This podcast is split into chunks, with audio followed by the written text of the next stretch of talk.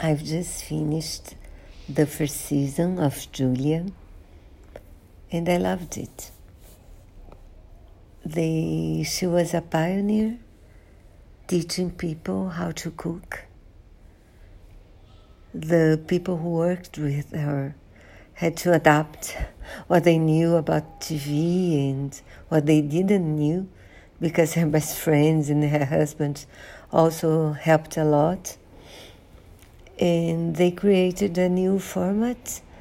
She was not, she didn't look like a star, she didn't talk like a star, but people fell in love with her because she was so, her intent was so great about she really wanted to teach people what she knew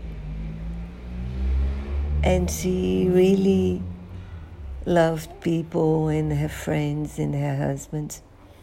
It also explores um, the couple's relationship, Julia's and her husband, because he was a diplomat, a retired one at the time, and she was uh, like a first lady. And then she was the star. She was on TV. People admired her, invited her to start to things and he was he was not that important for the people around them. So it's a learning for their relationship.